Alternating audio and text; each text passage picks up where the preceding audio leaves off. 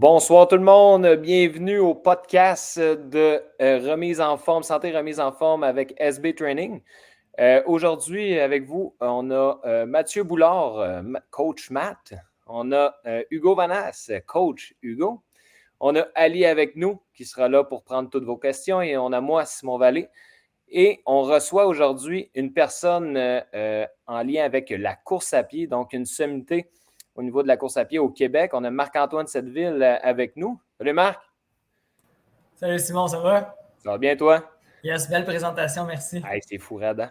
Alors, euh, aujourd'hui, on voulait parler de la course à pied parce que la course à pied, vraiment, au niveau euh, côté dépenses énergétiques et de temps, on sait qu'on a beaucoup de gens avec nous qui sont entrepreneurs, il y en a qui sont des enseignants, il y en a qui ont des familles, donc le temps manque. la course à pied, c'est vraiment un moyen super intéressant pour emmener une, grosse dépense énergétique vraiment avec peu de temps. C'est assez facile d'action, on a juste à sortir dehors, puis ça nécessite peu d'équipement. Mais on a une mise en garde aussi que euh, Matt voulait nous emmener euh, par, rapport à la course à pied. Oui, parce que la course à pied, euh, souvent, c'est un des, premiers entraînements auxquels on va penser, surtout l'été, parce qu'on veut profiter de l'extérieur. Il y en a qui ne veulent pas s'entraîner à, l'intérieur. Puis le problème avec la course à pied, c'est que si n'as pas un plan, si tu n'es pas bien équipé, si tu n'as peut-être pas euh, les bons exercices, la bonne posture, euh, ben, tu es à risque de blessure. Puis nous, l'objectif, c'est toujours de se mettre en forme, puis pas se blesser en se mettant en forme, même si c'est des choses qui peuvent arriver. Aujourd'hui, euh, avec coach Senville, ça va être vraiment super pertinent parce que ce gars-là, il, fait ça de sa vie. Puis je vais le laisser se présenter parce que il, va être mieux, euh, il va être capable de mieux le faire que moi. Mais euh, ça va être ultra intéressant là, euh, pour la suite du podcast. Exact. Mais Marc, on l'a connu à, l'Université de Trois-Rivières, étant lui aussi formé, étant prof d'éducation physique. On a fait même son initiation. Peut-être qu'il ne s'en souvient pas. On a fait ses tests physiques. écoute, il y avait un peu de difficulté à la course, mais on a pu le coacher à l'époque. J'imagine que c'est ça qui va nous dire qu'il a fait que ça a été son élément déclencheur pour la course. Mais euh, on l'a connu à l'QTR, on l'a vu progresser, puis on, a regardé un peu son parcours. Fait que Marc, euh, j'aimerais ça que tu, euh, tu, te présentes qui tu es, puis nous dire un peu ton parcours professionnel dans le monde de la course. OK. J'aime bien la parenthèse sur les, les tests physiques, peut-être que j'y reviendrai tantôt. Parfait. pour me présenter, tu sais, rapidement, je porte souvent deux chapeaux, c'est comme si j'avais deux profils moi, comme athlète, je pratique le, sport de la course à pied d'endurance depuis environ mes 15 ans, puis je le fais de manière assez sérieuse. Plus les années ont avancé, plus j'ai accordé de temps à cette pratique-là. Puis là, je suis rendu à 28 ans, je pratique encore le sport. J'en fais beaucoup. Je me démarque, je dirais, sur la scène provinciale, puis j'essaie d'atteindre la scène euh, nationale sur euh, des distances comme le demi-marathon. Mais euh, également, euh, je porte le chapeau d'entraîneur. Donc, environ à partir de 2017-18, j'ai commencé à entraîner grâce à des euh, connaissances acquises euh, au bac, également grâce à l'expérience puis, que, j'ai eu comme coureur, comme athlète. Puis, c'est ça, ça a, pris une partie de ma vie qui finalement a pris de plus en plus d'ampleur, si je peux aller sommairement. OK? Puis euh, en termes de stats, quelque chose, parce que moi, tu m'en as parlé, mais j'aimerais ça que tu en parles à tous les auditeurs. Euh, ton 10 km, tu l'as fait, hein? Ton record? En 30 minutes 24, ce qui fait 3 minutes 2 environ par kilomètre. C'est presque 20 km heure. C'est fatigant pareil. C'est un pace. Et euh, un demi-marathon? Oui, lui, c'est lui que je me fais demander le plus souvent, mon demi-marathon. C'est ma meilleure performance.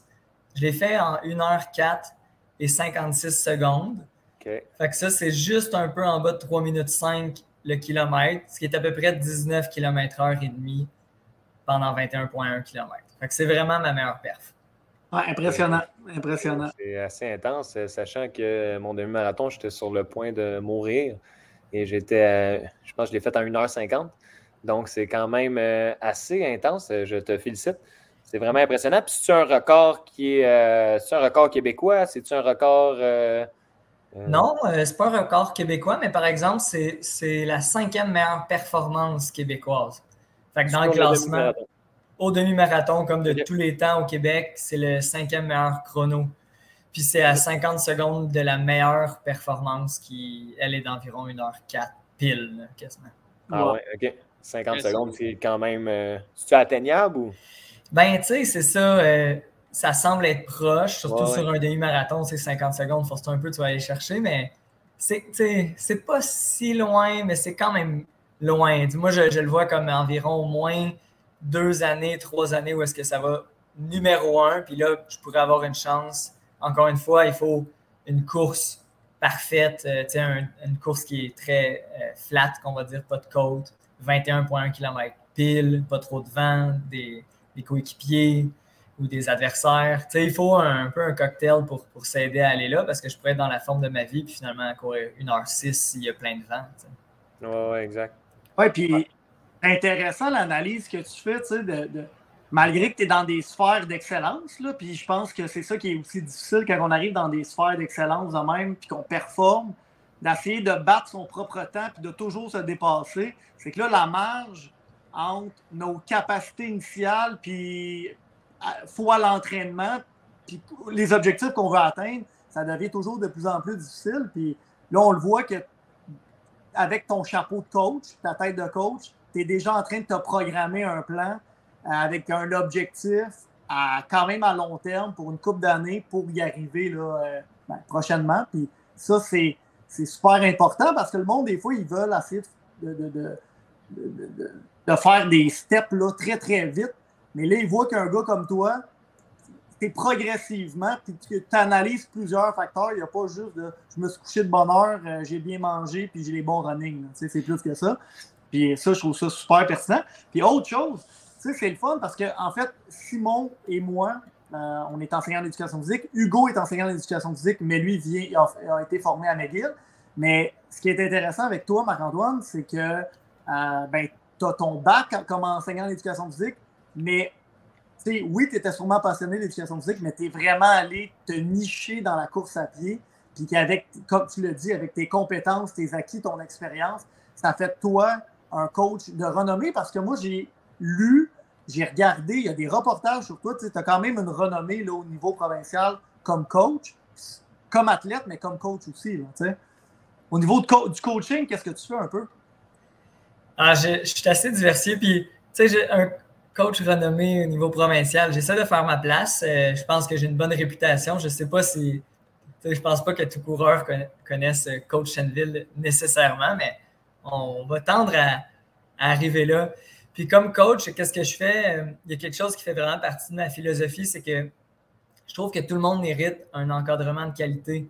moi, je suis un athlète de haut niveau, entre guillemets, provincial de haut niveau mais je ne coach pas uniquement des coureurs de haut niveau. Puis je me fais souvent demander la question, ah, j'aurais aimé ça me faire coacher par toi, mais toi, tu, coaches sûrement juste des bons coureurs. Mais non, tu quelqu'un qui veut terminer son premier 5, son premier 10 km, juste le finir, avoir un encadrement qui est de qualité va lui, permettre d'avoir un bien meilleur euh, taux de réussite.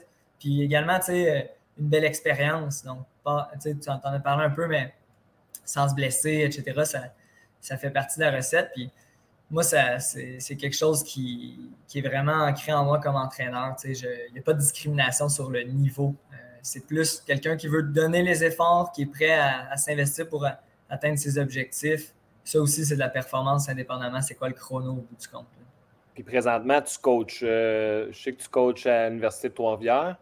Euh, tu as deux autres équipes que tu me disais que tu coachais. Oui, euh, je coach. La, première équipe euh, sportive que j'ai coachée, c'est les Diablos du cégep de Trois-Rivières. C'est une équipe de cross-country. J'ai commencé ça justement vers la fin de mon bac. Ensuite de ça, je me suis impliqué dans l'équipe des Patriotes de l'UQTR, cross-country. J'ai mis sur pied l'équipe d'athlétisme. Là, j'entraîne ces équipes-là. j'ai un club d'athlétisme également dans lequel j'entraîne le CS Athlétisme. Puis, ben là, à côté, tu sais, ça, c'est tout comme mon volet équipe sportive.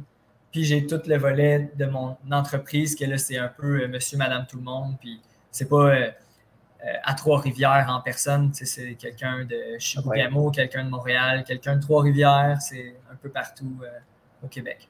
Même quand j'en ai qui sont de l'autre côté en Europe, je, commence à en avoir quelques-uns, c'est le fun. Très cool. Très cool. Puis Mais tu sais, tout cet amour-là pour la course à pied, ça vient de où? J'imagine que oui, les tests physiques avec l'UQTR t'ont vraiment comme. Ça t'a ouvert les yeux, mais est-ce que ça a parti avant ou? je veux juste faire une parenthèse parce que honnêtement, l'année qui a précédé les, mon entrée à l'université, c'est probablement l'année où j'ai le moins couru. Je commençais à être démotivé.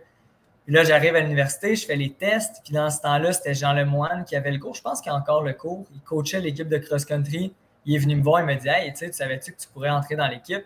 Puis ça, carrément, si Jean Lemoyne ne vient pas me revoir, je pense pas que le reste de ma vie prend cette tangente-là. Ça m'a remotivé à, m'entraîner, l'équipe sportive, être dans un groupe, euh, avoir des nouveaux objectifs. Fait que, tu t'en fais un peu une blague, mais je te jure, cette journée-là est significative euh, pour moi. Ah, ben oui, ben. En tout cas, je, pense que oui, je pourrais répéter, tu sais. Peut-être qu'il ne réalise pas à ce point-là. Il serait bien heureux de, le réentendre. Ouais. Un sacré bon Jack, euh, Jean Lemoine. Puis euh, c'est le fun ce que tu dis parce que tu sais, des fois, ça prend une personne pour créer l'étincelle ou toi pour te repartir. Puis euh, tu l'as bien dit, là, dans le fond, c'est que si Jean Lemoine n'était pas venu te voir, s'il n'était pas venu te solliciter un petit peu, ben, peut-être que tu aurais fait ton parcours universitaire, tu serais prof d'éduc, tu serais peut-être bien heureux, mais ta vie n'aurait pas pris cette tangente-là vers la course à pied. Puis ça te fait de toi une personne, tu sais, vraiment euh, qui, qui, vit de sa passion. C'est vraiment, vraiment formidable. Exact, c'est significatif. Là. Puis pour répondre à, la question de Simon, qu'est-ce qui m'avait comme, disons, euh, je ne me rappelle pas exactement tes mots, mais tu sais, comme entrer dans, le monde de la course, puis qu'est-ce qui m'avait euh, donné ma passion vers ça, ben là, on recule en secondaire 4 fait quand même quelques années avant. Euh, c'est comme un travail de complicité entre mon enseignante d'éducation physique qui me dit Je pense que tu aurais un bon potentiel, à voir que j'aime ça me donner dans mes cours d'édu également. Là, finalement, je m'en vais essayer le club euh, d'athlétisme de son conjoint, mon, ancien coach, Danny Allard. Puis, tu sais, ça a pris un entraînement, je savais que, tu sais, j'adorais ça. C'était Marilyn Sant? exact. Marilyn Sant, mon enseignante d'éducation physique. OK. Très cool. très cool. Puis euh, si on tombe du côté plus coaching, parce que nous, on s'entend, tous ceux qui sont avec nous, euh, oui, il y en a, euh, on a toutes sortes de clients. On en a qui sont débutants, il y en a qui, sont, qui ont déjà fait de la course, il y en a qui ont un objectif peut-être de demi-marathon. comment on peut commencer à pratiquer la course à pied selon toi? C'est quoi les étapes pour nous amener à, à pouvoir débuter ça? Euh, parce qu'il y en a des fois qui pensent que c'est pas atteignable. Il y en a qui pensent que c'est. Tu sais, on a Ali qui est avec nous, là, qu'elle s'entraîne depuis un petit bout déjà, mais elle a commencé à courir il y a peut-être deux mois. Un mois, un mois déjà. Tu sais, fait que c'est de voir, mettons, tu commencerais par quoi pour toi? Ce serait quoi ton conseil euh, que tu pourrais donner? Pour commencer à pratiquer la course à pied? Oui, ben, c'est sûr qu'il y en a plusieurs. J'en ai deux euh, qui me viennent en tête, les, principaux, si on veut. Le, Premier, ce serait de ne pas se comparer. Parce qu'on n'a vraiment pas tous les mêmes capacités de base. Il y en a, tu as parlé de Ali, peut-être qu'après deux semaines, elle était capable de courir 30 minutes, mais il y en a peut-être que ça va leur prendre euh, deux mois à arriver à courir 30 minutes. Fait que surtout pas se dire Ah, mon voisin fait la course, qu'est-ce qu'il fait? Parfait, je vais commencer par ça. Ça, c'est le premier truc. Faut pas que tu te compares à personne parce que toi, tu es, unique, puis ça se peut qu'il y ait des gros écarts entre toi puis tes voisins. Peut-être que c'est toi qui, qui va progresser plus vite, peut-être que c'est pas toi, c'est dur à dire. Puis l'autre chose, une fois que tu t'es dit, bon, je partais sans, sans me comparer, c'est évidemment de commencer par un entraînement qui est peu sollicitant, que qui va te sembler facile. Parce que, puis vous l'avez dit en, introduction, la course à pied, c'est rapide, c'est une grande dépense énergétique en peu de temps, c'est peu d'équipement, etc. Fait qu'il y a une simplicité. Mais le côté, le revers de la médaille, j'ai le goût de dire pourquoi est-ce qu'on dépense autant d'énergie en si peu de temps, c'est que c'est très exigeant sur le corps. c'est des, des coups euh, sur ton squelette, c'est des, des, efforts excentriques sur des muscles, des tendons qui sont très sollicités. Donc, si tu commences avec une trop grande, un trop grand stress, une trop grande sollicitation, ça, ça peut ne pas prendre beaucoup de temps avant que tu aies des douleurs qui ressortent tes premiers entraînements doivent te sembler faciles. Je n'ai pas une réponse, c'est 15 minutes en zone facile parce que ça dépend de chaque personne. Mais tu pourrais te poser la question qu'est-ce qui serait facile pour moi? Je reviens chez moi, là, puis si on me dit Hey Marc, es-tu capable de retourner faire exactement la même chose, puis tu t'en tires? Oui. Ben ça, c'est un entraînement facile. C'est quelque chose que tu reviens chez vous et tu te sens bien, ce serait la réponse. Pour certaines personnes, ça va être de faire de la marche-course pendant 10 minutes. Puis il y en a d'autres que ça va être courir 10 minutes en continu. Puis il y en a peut-être avec un bon background sportif que ça va être de courir un 5 km. Mm-hmm. Fait que, bref, c'est ma réponse. Plus ou moins complexe, peut-être. Non, puis tu as, raison que au niveau de la structure, le squelette, les, tendons, les ligaments, puis on, le voit, moi, ça j'ai fait là, euh, quelques marathons dans ma vie, puis je me rappelle de mon premier euh, où, tu sais, bon, bon sportif de base, là, euh, je me dis, OK, je vais faire mon demi-marathon, je m'entraîne un peu. Mais à la fin de mon demi-marathon, c'est pas au niveau euh, cardiovasculaire, pulmonaire, j'ai de la difficulté, c'est j'avais mal aux genoux, j'avais mal aux chevilles, j'avais mal partout. Tout mon squelette, j'avais l'impression qu'il lâchait parce que je m'étais entraîné, mais peut-être pas au niveau pour faire un demi-marathon. Puis ça, on pourrait le mettre à, la même échelle que quelqu'un qui dit OK, j'ai jamais couru, je m'en couru un 3 km. C'est normal que tu vas avoir mal parce que c'est exigeant la course. Tu, l'as bien expliqué tantôt. Et pour ça qu'il faut avoir aussi, je pense, un plan d'entraînement. Ça, je ne sais pas ce que tu peux nous dire là-dessus. Ben, c'est sûr que quelqu'un qui connaît la discipline, qui a de l'expérience là-dedans, puis qui peut te faire un plan, ben, normalement, la première chose qui va être faite, c'est d'évaluer un peu tes capacités actuelles. Qu'est-ce que, moi, je demande tout le temps qu'est-ce que la personne a fait également dans le passé? Des fois, il y en a qui n'ont rien fait. Il y en a que ça fait un certain temps qu'ils courent 3 euh, fois 5 km euh, par semaine.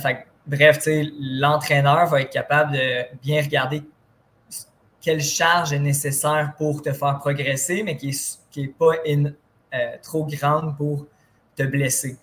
C'est sûr ça aide d'avoir euh, comme un, point de vue de, je dire, d'un expert euh, à ce niveau-là. puis moi, j'ai bien aimé ton, ton premier point qui est de ne pas se comparer.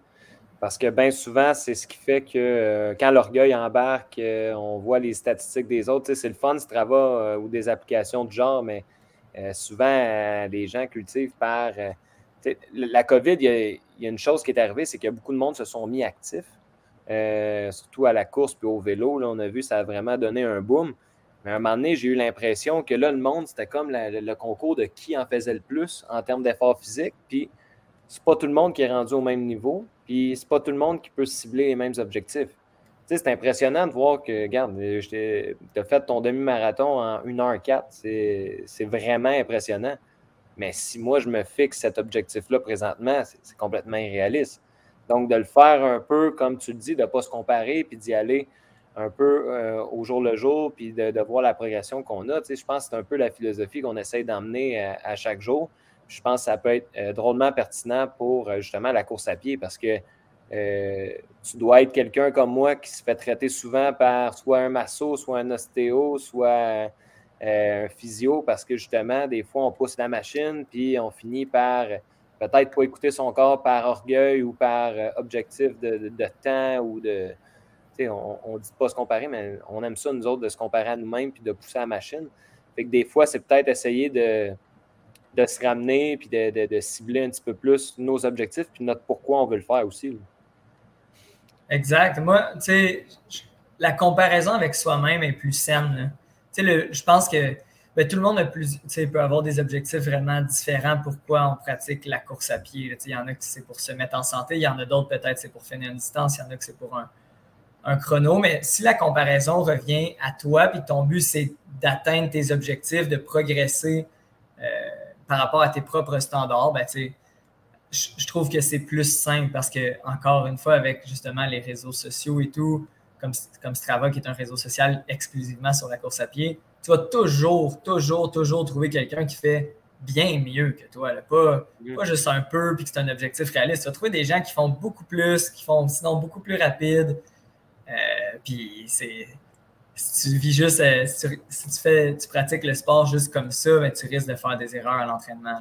Ah Simon, tu dis, si tu, fixais mon objectif, ça serait pas réaliste, mais il y a sûrement quelqu'un que s'il fixait ton objectif, ça serait pas réaliste du tout. Fait que, ah. ouais exact. Puis euh, c'est vraiment la clé là-dedans, c'est que plus qu'on va être capable de, faire les choses pour soi-même, plus qu'on a des chances que les choses qu'on entreprenne durent, puis qu'ils emmènent un réel changement. Puis quand on fait les choses pour les autres, malheureusement, euh, ça semble des fois un peu euh, s'estomper dans le temps. Fait que je trouve ça hyper intéressant. là, j'en profite, guys. S'il y en a qui écoutent présentement, qui ont des questions, vous pouvez les écrire dans le, fil, puis on va les prendre à la fin. Donc, n'hésitez pas à, nous écrire des questions par rapport à ça. On va en profiter tantôt vers la fin de la rencontre. Puis Matt, je pense que tu l'as dit de quoi? Oui, excuse-moi, Sim. tu sais, là, on parle de, plein de beaux concepts, puis tu sais, de ne pas se comparer. mais moi, j'aimerais ça savoir, Marc-Antoine, selon toi, comment on peut rester motivé avec la course à pied? C'est quoi les trucs? C'est quoi les musts? Est-ce que ça peut être intéressant de s'inscrire à un événement? Est-ce que c'est intéressant de se donner peut-être justement un chrono? Ben, d'établir dans le temps peut-être des résultats? Euh, comment tu fais pour motiver les athlètes que tu coaches?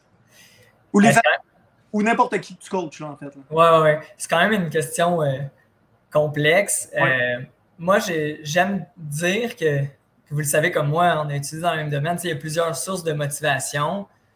Motivation intrinsèque, que là, c'est juste pour le plaisir, je le fais juste pour moi. Puis souvent, on dirait que c'est comme noble de dire que ah, moi, je le fais juste par pur plaisir.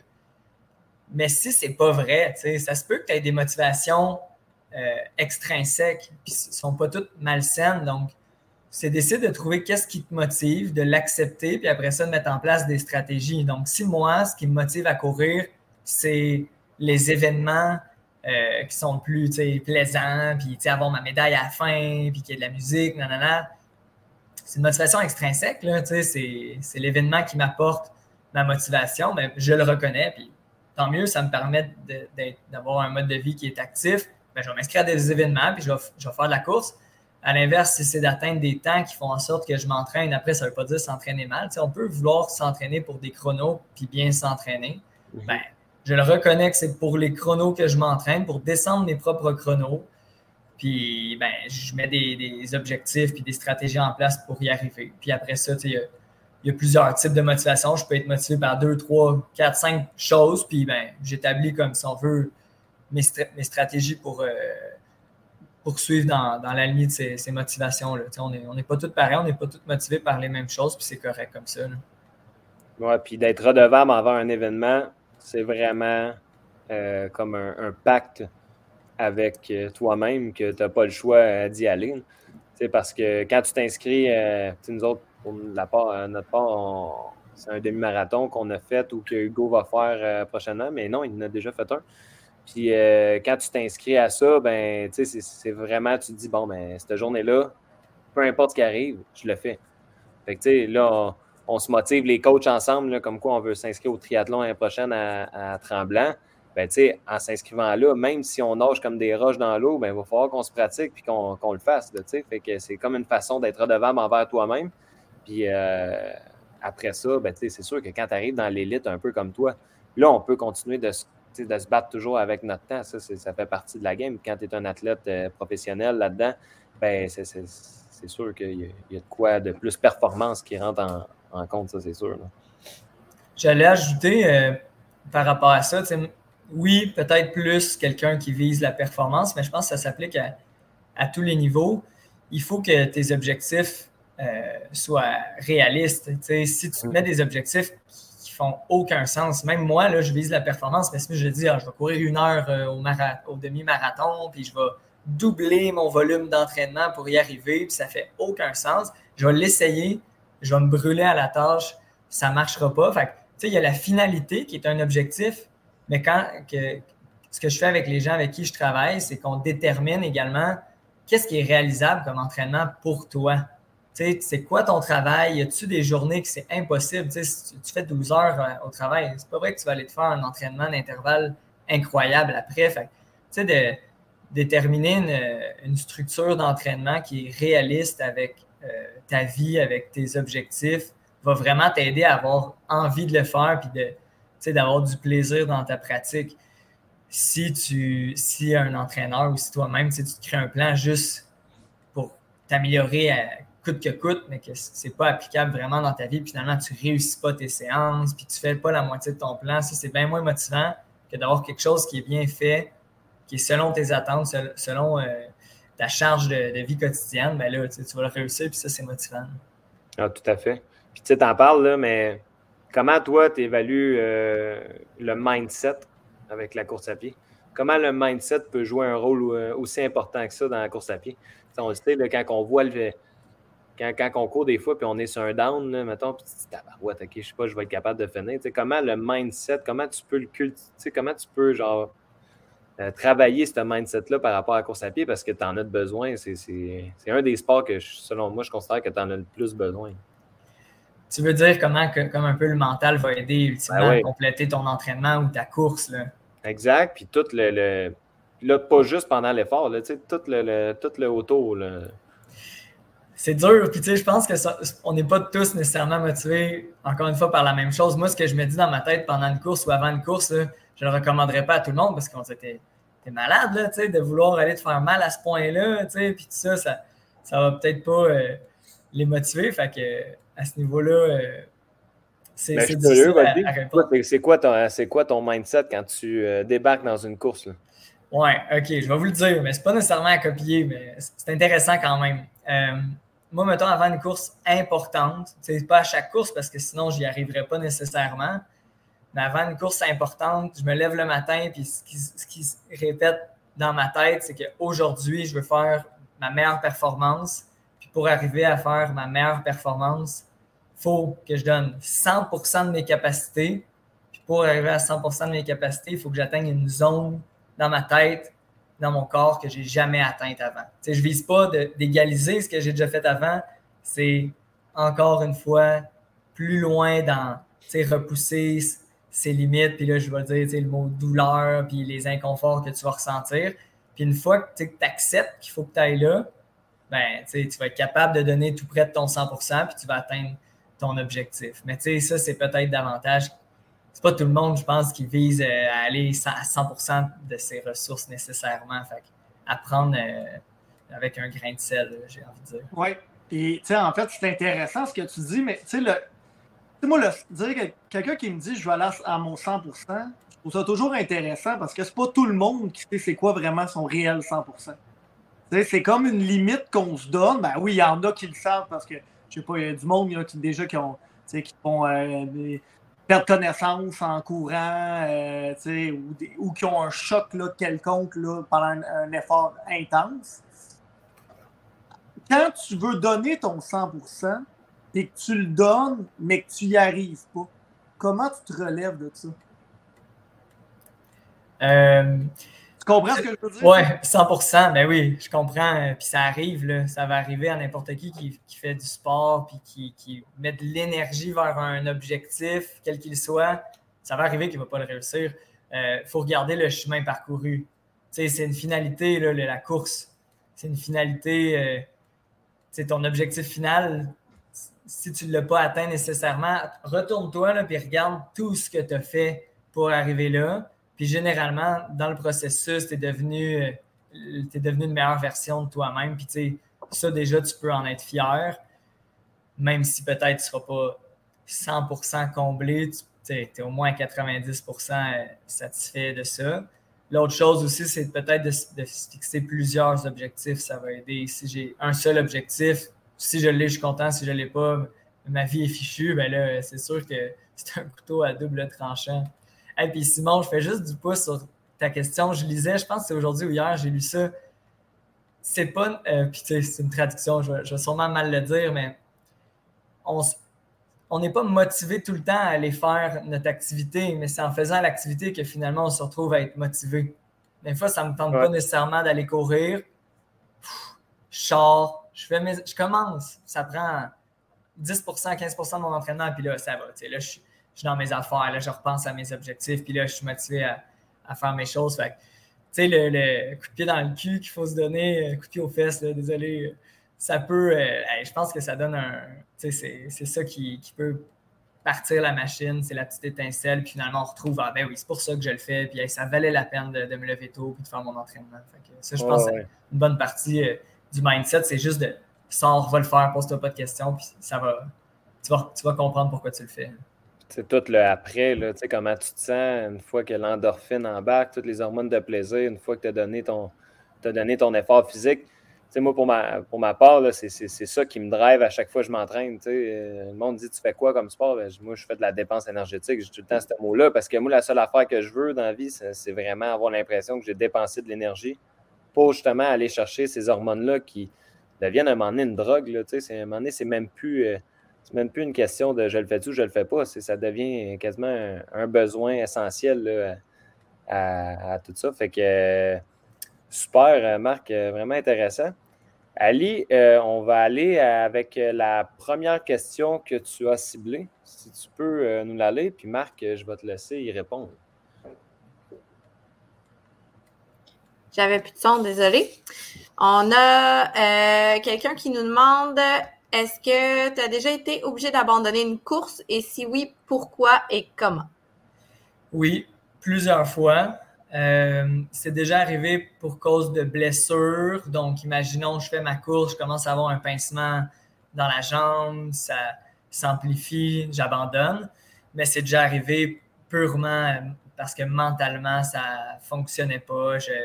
Voyais que je n'allais pas atteindre mon objectif. Puis ça, c'est ma faute parce que, comme j'ai dit, puis on apprend de ça, mais je m'étais fixé un objectif, coûte que coûte. Puis là, la course ne déroulait pas exactement comme je voulais. Puis j'ai abandonné parce que je préférais ne pas finir que de finir à un objectif en dessous de mes attentes. Puis ben, on, apprend de ça. Euh, après ça, c'était de, faire une rétrospective puis de dire euh, c'est comment, après la course, comment je me suis senti quand j'ai abandonné pour cette raison-là. C'était pas mal pire que probablement si j'avais fini la course. Puis que j'aurais été plus fier de finir la course en dessous de mes performances que de ne pas la finir juste par un peu lâcheté, je vais dire. C'est les deux fois que. L'orgueil peut être fort. Ah, tellement, là. C'est n'importe quoi. Mais c'est une leçon à chaque fois, puis tu sais, tu dois le dire à quasiment toutes les personnes que tu coaches. Tu sais, que c'est facile d'abandonner dans la vie. Quand on, s'attend à quelque chose, puis on voit qu'on ne va pas l'obtenir, c'est facile d'abandonner, mais quand tu redoubles d'efforts tu finis quelque chose, ça t'apprend bien plus de choses que si tu avais lâché. Tout à fait. Puis en finissant ta course, tu vas apprendre un peu pourquoi tu, pourquoi n'as pas atteint ton objectif, qu'est-ce qui s'est passé, c'est tes jambes qui avaient plus de force, c'est ton souffle, puis là, ben, toi et ou ton entraîneur vont pouvoir faire le travail, euh, pour, travailler là-dessus. Si tu abandonnes, hmm, on ne sait pas pourquoi ça n'a pas fonctionné, puis finalement, euh, la prochaine course, ça va peut-être se reproduire. Salut. Allez, on a une deuxième question. Oui. L'autre question qu'on a euh, pour, au niveau de l'alimentation, euh, c'est quoi ton alimentation avant l'effort? Euh, ben, c'est assez complexe, j'ai le goût de dire, parce que ça dépend combien de temps avant l'effort. Premièrement, il faut juste considérer que la course, c'est, comme on a dit tantôt, c'est facile, ça va vite, mais c'est une grande dépense énergétique. Fait que juste parenthèse, c'est manger. Là manger, manger, manger. Si vous vous entraînez, plus vous entraînez, plus il faut manger, sinon tu ne t'adapteras pas, puis ton corps va arrêter de, s'améliorer, même qu'il peut avoir des blessures reliées à ça. C'est une parenthèse, mais euh, qu'est-ce que je mange avant l'effort? Avant un effort considérable, j'essaie de ne pas manger trop gras parce que c'est un petit peu plus dur à digérer, mais sinon, en toute franchise, je suis assez. Euh, j'essaie de manger équilibré, mais je ne suis pas trop euh, regardant là-dessus non plus. Là. Je, mange, je mange ce que j'ai envie. Euh, une heure avant, j'essaie de ne pas manger ah quoi que ce soit de, trop lourd. Ouais, plus ouais. plus du sucre juste avant, puis pendant l'effort, es-tu le, gars qui ramasse tous les petits sacs de jujube euh, pendant la course ou? C'est une bonne question, ça. Euh, pour répondre à la première partie, c'est clair, sais, dans l'heure avant, tu te concentres sur des glucides parce que tu n'as pas beaucoup de temps, puis vas-y avec une petite collation parce que si c'est dans ton système digestif, il y a beaucoup de sang qui va vers ton système digestif. Puis là, tu as moins de sang dans tes muscles, tu as moins d'énergie. Quand tu te mets à courir, le sang s'en va de ton système digestif, tu peux avoir des crampes, etc. Fait que, tu sais, un repas ou même une grosse collation, c'est au moins une heure avant. J'ai le goût de dire même deux heures avant pour un, petit repas, trois heures avant pour un gros repas. Puis là, je parle, puis j'oublie, Simon, deuxième partie de question, c'était? Ben, c'est pendant le refuel, là, tu sais, c'est ah ouais. que. Ouais, ouais, ouais. Euh, tout de suite après, c'est super important, là, puis je, suis assez sérieux là-dessus. J'essaie d'arriver chez moi puis de, prendre quelque chose de protéiné, puis avec des glucides, puis boire de l'eau. J'essaie de faire ça rapidement. sûrement que vous en avez déjà parlé dans d'autres podcasts, mais on a une fenêtre où est-ce que notre métabolisme est plus élevé, puis on va aller bénéficier de ces macronutriments-là un peu plus que si on attend pendant une heure où est-ce que là, ton corps est un peu en, en craving, puis qu'il va, il va 30 minutes, euh, c'est ça, c'est comme 30 minutes après l'effort, c'est la, la, la, fenêtre idéale, puis plus tu t'approches de ta finalité, c'est pour ça que souvent, quand on finit une course, il y a une collation qui est donnée immédiatement, euh, c'est dans l'objectif de faire un peu le plein, mais tu sais, mm-hmm. parce qu'un demi-marathon à une heure, on dit qu'après 45 minutes d'effort, on reprend un gel. Euh, toi, en réalité, tu vas avoir pris juste une fois un gel parce que tu vas avoir couru ton demi-marathon en 1h04. Moi, je suis rendu à mon troisième gel. Fait que c'est vraiment quand même une grosse différence. Mais euh, c'est fou parce que là, on en parle beaucoup avec les clients sur l'alimentation à l'effort. Puis là, là, on est dans un cas extrême. Mais il y en a des fois qui ne comprennent pas pourquoi ils s'en vont courir, puis sont ballonnés, ils ont le goût de vomir, tout ça. Puis bien souvent, quand on regarde leur alimentation, souvent les gens vont prendre un repas soit normal, un repas avec des protéines, avec euh, des lipides. Là, ils arrivent, veulent faire un effort physique, mais le corps, il est juste en train de, faire un processus de digestion, puis il n'est pas prêt à fournir de l'énergie.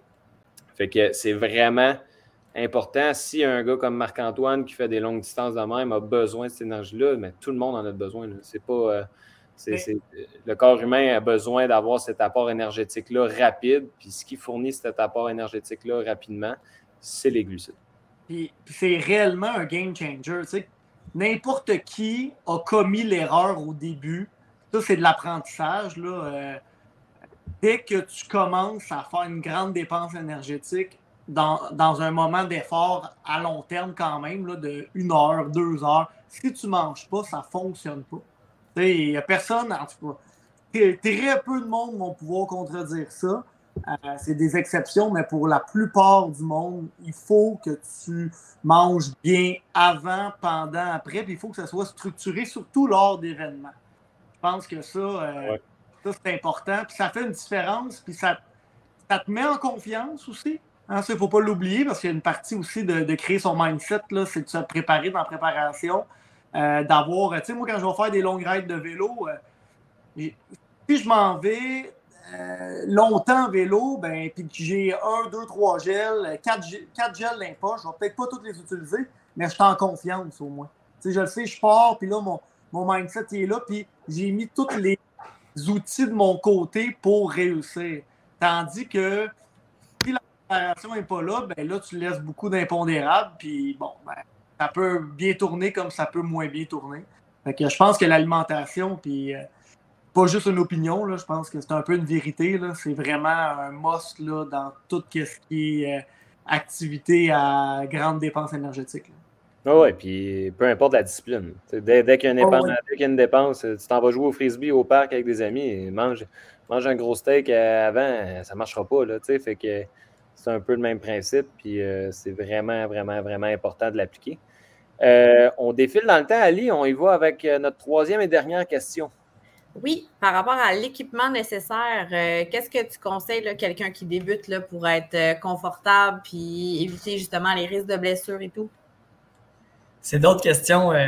c'est des bonnes, très bonnes questions. Fait que ça prend une paire de souliers de course. Maintenant, des, des, paires puis des types de souliers de il y en a plein. le premier truc que j'aurais tendance à dire, c'est que toutes les marques sont bonnes. sais, Marque, qu'est-ce que tu portes, toi? si je porte des Zik ou du Brooks ou du Nike, copie-moi pas. C'est pas ça qu'il faut que tu cherches. Il y a sûrement dans toutes les, marques un produit qui, pourrait te faire. Euh, ma recommandation, c'est vraiment, pour quelqu'un qui débute complètement, c'est d'aller en boutique et d'en essayer des paires. Si tu regardes ton voisin ce qu'il porte et tu le portes, ça se peut que tu sois vraiment pas confortable. Il faut que tu ailles les mettre dans tes pieds, dans le magasin, si le magasin a un tapis roulant que tu peux courir, fais-le. Sinon, tu marche, jogging dans le, dans le magasin parce que c'est là que tu vas voir euh, si tu es bien ou pas. Euh, il y a des magasins avec euh, des, des, magasins de course à pied, des boutiques spécialisées.